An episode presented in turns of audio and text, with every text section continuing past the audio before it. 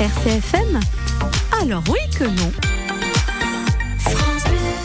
Entre l'époque où on pensait vendre de l'eau à la Sardaigne et le moment où nous risquons de leur demander de l'aide, il s'est écoulé 30 ans. Entre-temps, la Sardaigne ne s'est pas déplacée en zone tropicale que je sache.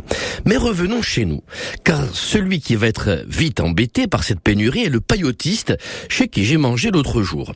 Ne supportant pas la délation, je ne vous donnerai aucune info sur le nom, le lieu, peu importe après tout, il est libre de faire ce que je vais vous raconter et que j'ai sur le cœur. Attablé avec des amis et avant de passer commande, nous demandons une bouteille d'eau gazeuse corse. Réponse du serveur débarqué depuis peu et se prenant pour le patron, pas d'eau de cette marque, elle est trop chère, nous faisons notre propre eau gazéifiée. Moi quelque peu interloqué, mais bon, c'est nous qui allons la payer. Si encore vous l'offriez comme une carafe, je comprendrais, mais bon. Continuons.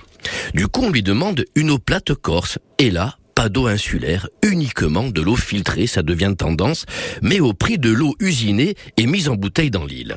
Donc du coup, déçu de constater que l'on n'est pas capable de s'entraider économiquement entre nous, qui va le faire sinon des emplois et des familles en dépendent, nous lui demandons une carafe d'eau normale. Et bing, réponse de je suis corse, j'ai l'autocollant, nous n'avons plus de carafe comme l'impression d'être pris au mieux en otage pour ne pas dire autre chose. En résumé, dans 23 jours, le nord de l'île est à sec. Que va faire ce restaurateur paillotiste Commander de l'eau plate corse ou bien des palettes de cristalline qu'il va gazéifier? Parce qu'alors, oui que non. RCFM Alors oui que non.